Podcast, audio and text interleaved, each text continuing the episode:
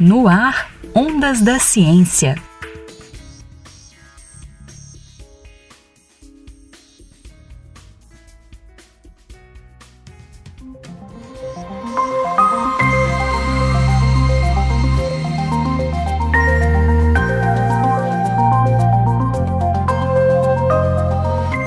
Violência, coerção e violação de direitos humanos historicamente criam movimentos migratórios.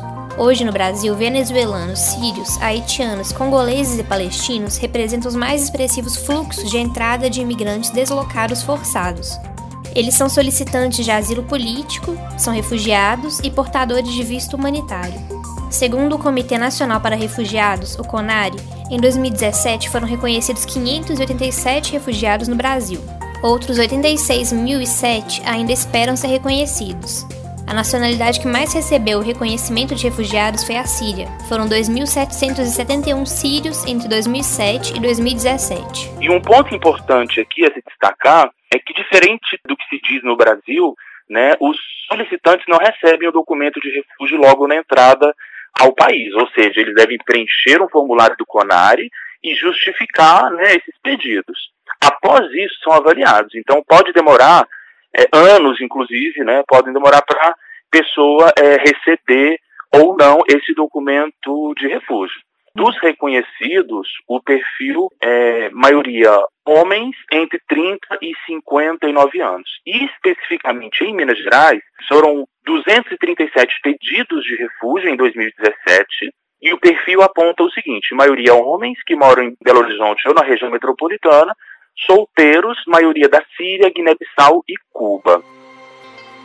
Eric Júnior Costa é coordenador do Grupo de Estudos Migratórios do Cefet-MG. É um grupo que tem como objetivos levantar informações técnicas e práticas sobre temas relacionados à imigração e, em especial, às políticas linguísticas, valorizar a diversidade linguística dos imigrantes e promover o diálogo com pesquisadores que estudam imigração em Minas Gerais e no Brasil. Mas o que é ser um imigrante no Brasil?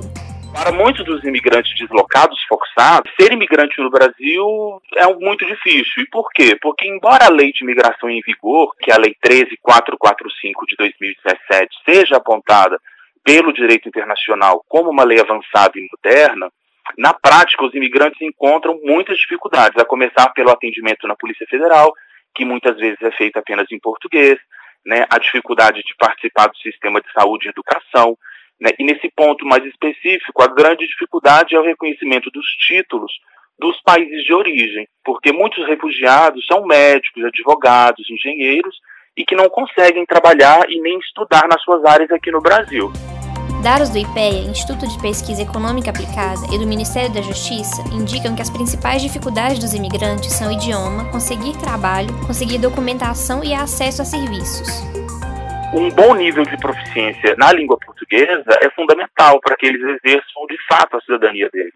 E é por meio da língua que ele realiza tudo aqui no Brasil, desde preencher os formulários para qualquer documentação, né, por exemplo, solicitar um CPF, uma carteirinha do SUS, na compra e na venda do comércio, né, estudos em escolas ou faculdades.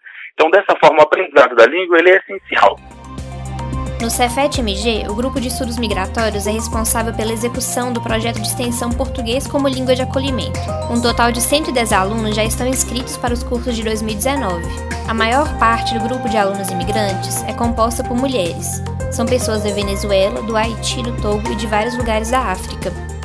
Alguns pontos são comuns entre as mulheres migrantes e as brasileiras. A gente está falando do machismo, da xenofobia, do racismo. E as questões elas se agravam mais para as mulheres migrantes, principalmente para as mulheres negras, as migrantes negras, pois sofrem racismo e discriminação por não falarem português e também pela cultura, pela raça, pela cor da pele. Né? As sírias, por serem associadas de imediato às faces mais negativas do Islã, também sofrem esse processo de xenofobia, de racismo. E as venezuelanas também por questões mais associadas a uma ordem política que nós vivenciamos hoje lá na Venezuela. E é importante mencionar que muitas mulheres, né, pelo fato de, de, em sua cultura, não ter a prática da denúncia ou da procura pelo auxílio em casos de violência, elas acreditam que aqui também é igual. E, na verdade, não é assim. Elas precisam de orientação. E há grupos específicos no Brasil, como em São Paulo a base UARMES e aqui em Belo Horizonte o coletivo das mulheres migrantes, o CIO da Terra.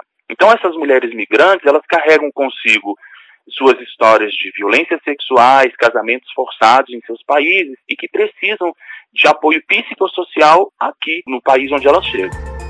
Eric Júnior Costa fala sobre a importância de desmistificar a questão migratória.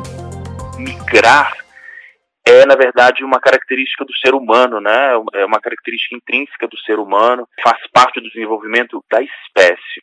Então, se a gente pensa dessa maneira, as questões que envolvem xenofobia, racismo, elas realmente não deveriam existir. E o grupo está aberto também para esse diálogo com outras pessoas, os pares e as pessoas que têm interesse em poder colaborar, em poder participar com a gente. Luísa Lages para o Ondas da Ciência.